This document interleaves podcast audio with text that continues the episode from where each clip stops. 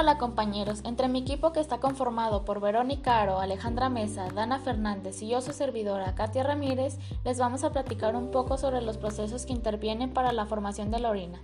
Una vez comprendida la anatomía básica, las funciones que se llevan a cabo en el riñón y sus diversas porciones, los riñones filtran sustancias no deseadas de la sangre y producen orina para excretarla, mientras que la nefrona cumple un rol valioso en la formación de la orina.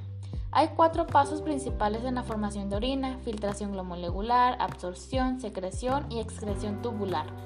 Estos procesos garantizan que solo los residuos y el exceso se eliminen del cuerpo.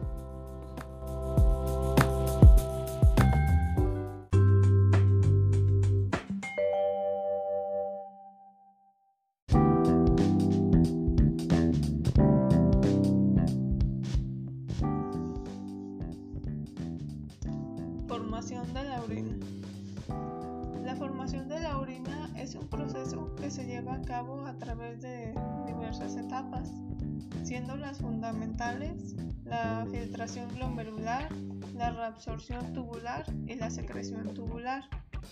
La mayor parte de la orina definitiva atraviesa por las dos primeras etapas, la reabsorción tubular y la filtración glomerular.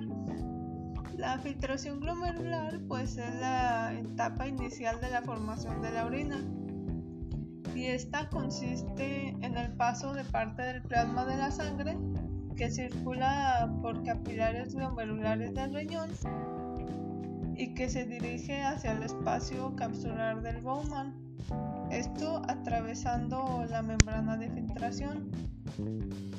Este es un filtro complejo formado por tres estructuras, la membrana basal, el endotelio fenestrado y la capa de podocitos.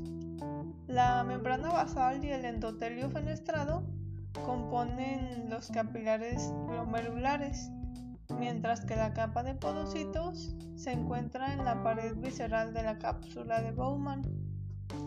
¿Pero qué son los podocitos?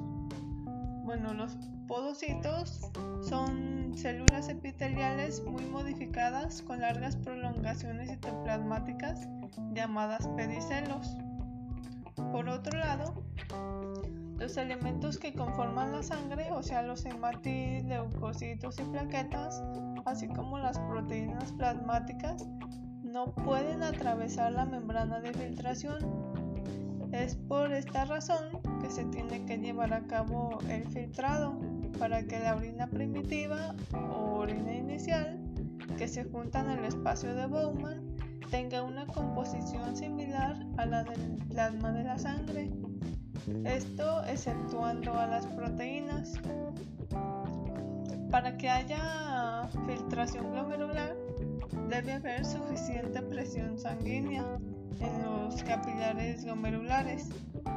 Esto se consigue si la presión arterial sistémica es igual o superior a 60 milímetros de mercurio, ya que en cifras menores no se produce una presión capaz de forzar el paso del agua y disolutos del plasma hacia el espacio capsular del Bowman.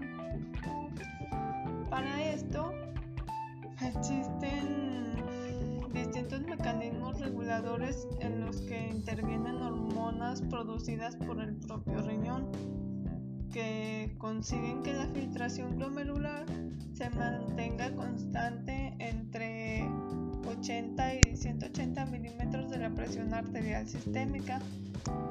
La presión neta de filtración que hace posible la filtración glomerular siendo el resultado de fuerzas contrapuestas como la presión hidrostática de la sangre en el glomérulo, que depende de la presión arterial sistémica y favorece la filtración, o de la presión hidrostática del filtrado de la cápsula de Bowman, o de la presión coloidosmótica de la sangre glomerular Asimismo, es importante tener en cuenta o saber que la tasa de filtración glomerular es otro de los parámetros de la fisiología renal en el volumen de filtrado que se produce por unidad de tiempo. Este es de aproximadamente 120 mililitros por minuto que aproximadamente en 24 horas serían unos 180 litros.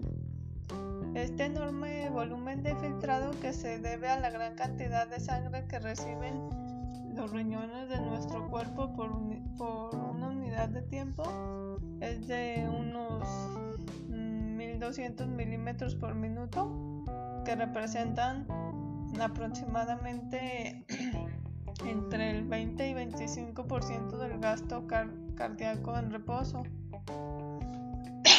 es un es es por eso la necesidad de la reabsorción tubular que alcanza el volumen definitivo de orina, que en general en un adulto es de 2 litros al día. Mm, se puede estudiar la tasa de filtración glomerular midiendo en orina la concentración de sustancias que como la inulina o la creatinina cumplen requisitos por ejemplo, que se filtran en forma de molécula libre, no ligada a proteínas, que no se reabsorben ni se secretan a nivel tubular, que no se producen ni destruyen por el riñón y que no se modifican en el funcionamiento del mismo.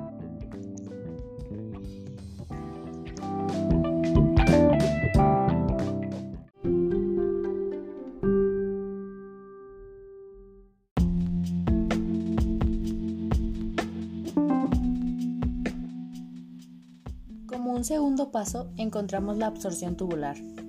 Es el retorno de una muy grande parte de lo que se puede llegar a filtrar al torrente sanguíneo. Existen sustancias impredecibles en el cuerpo como lo son el agua, la glucosa, vitaminas, entre muchos otros, los cuales abandonan los túbulos de la nefrona e ingresan en los capilares peritubulares, atravesando las paredes de ambas estructuras. El motor de la reabsorción tubular de la gran parte del filtrado es el funcionamiento de las bombas de sodio-potasio, las cuales se encuentran ubicadas en la cara basal de las células tubulares, los cuales consumen ATP para transportar estos iones en contra de su gradiente de concentración. Las bombas sodio-potasio crean un flujo de sodio el cual propicia la reabsorción de todo lo demás. La reabsorción del 99% del filtrado recorre todo lo largo del túbulo renal, pero especialmente el segmento contorneado proximal, el cual es un aproximado del 80%. Mientras el ajuste preciso del volumen y composición de la orina se origina en el túbulo contorneado distal y colector.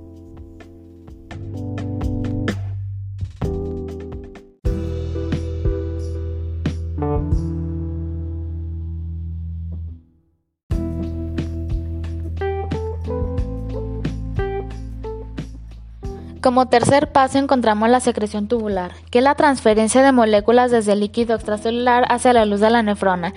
Permite que la nefrona aumente la secreción de una sustancia porque se suma a la cantidad que se ha filtrado previamente. Secreciones de aniones orgánicos. La célula del túbulo proximal utiliza ATP para mantener dentro poco sodio. El sodio es expulsado al líquido extracelular por un sodio-potasio ATP pasa. De este modo puede entrar más sodio desde la luz tubular utilizando el contransportador sodio dicarboxilato, a la vez que entra una molécula de sodio extra a un dicarboxilato, que son la forma iónica de los ácidos dicarboxílicos como el citrato y alfa cetroglutarato. También pueden entrar desde el líquido extracelular utilizando el mismo proceso.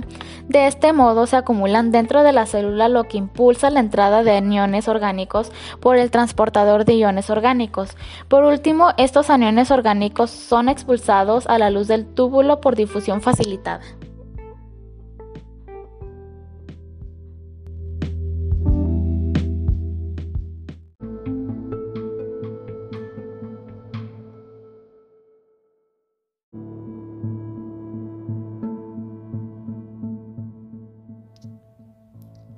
Bueno, como ya sabemos, em, la sangre se filtra eh, por los riñones a través de diferentes procesos, como ya fue explicado, lo que es la filtración glomerular, la absorción y reabsorción tubular y mm, queda nada más explicar lo que es la secreción tubular.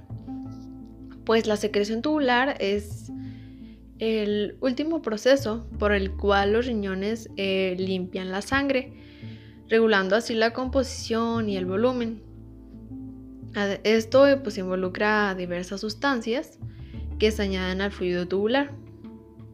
Importante destacar que este proceso elimina cantidades excesivas de ciertas sustancias y además este, se encarga de mantener en la sangre un pH normal, un pH saludable, aproximadamente como de 7, que sería neutro. Este, pero ¿cuáles son las sustancias que son secretadas? Pues se encarga de secretar principalmente lo que es mm, iones hidrógeno, iones potasio, iones de amonio y ciertos fármacos como la penicilina. Este, este proceso se lleva a cabo en las células eh, epiteliales que recubren los túbulos renales y los conductos colectores. Bueno, eh, la secreción tubular eh, de de iones hidrógeno y de iones amonio de la sangre en el líquido tubular, esto quiere decir la orina que luego se excreta por el cuerpo a través del uréter, la vejiga y la uretra, ayuda a mantener el pH de la sangre a su nivel normal. O sea que si esto no se llevara a cabo, este, no podíamos tener un equilibrio, una homeostasia. Entonces el movimiento de estos iones también ayuda a conservar bicarbonato de sodio. Pero ¿cómo se lleva a cabo este movimiento de iones? Pues a continuación vamos a explicar lo que es la secreción de iones orgánicos, eh, cómo se lleva a cabo todo este proceso. Bueno, principalmente eh, la secreción eh, como ya lo sabemos, es la transferencia de moléculas desde el líquido extracelular hacia la luz de la nefrona, lo cual permite que la nefrona aumente la excreción de la sustancia y ya pues se suma con la cantidad que se ha filtrado anteriormente. Las células del tubo proximal tienen que utilizar energía. ¿Cómo la utilizan? Con un adenosín trifosfato, un ATP, esto para mantener dentro este, poca, poca cantidad de sodio. Y después el sodio es expulsado al líquido extracelular gracias a una bomba de sodio y potasio ATPasa y así es como puede entrar más sodio desde la luz tubular utilizando el contransportador sodio dicarboxilato. A la vez que entra una molécula de sodio, entra un dicarboxilato. También puede entrar desde el líquido extracelular sin problema con el mismo procedimiento. Ya de este modo se acumula dentro de la célula lo que impulsa la entrada de aniones orgánicos por el transportador. Y ya para terminar por último, estos aniones orgánicos son expulsados a la luz del túbulo por una difusión facilitada. Así es como se da este movimiento de, de iones para que puedan ser desechados todas las sustancias que no son benéficas para el cuerpo. El pH típico de la orina es de aproximadamente 6 y la orina que se forma a través de los procesos ya mencionados anteriormente se escurre hacia la pelvis renal. Y ya en esta etapa final es solo pues aproximadamente el 1%, es muy poco la verdad, eh, del volumen que era originalmente filtrado pero este, aunque sea muy poco, incluye una alta concentración de urea, creatinina y concentraciones variables de iones. todos los desechos. El volumen típico de la orina producida por el adulto promedio es alrededor de 1,5 a 2,0 eh, decímetros cúbicos por día. Y ya pues esto sería todo. Eh, cómo se lleva a cabo todo este proceso. Cómo es que se filtra, se hace la filtración glomerular, cómo se absorben, este, todo el proceso que se lleva a cabo para poder producir lo que es la orina, ¿no? Los desechos, lo que el cuerpo no necesita. Espero que esta explicación haya sido de y muchas gracias por su atención.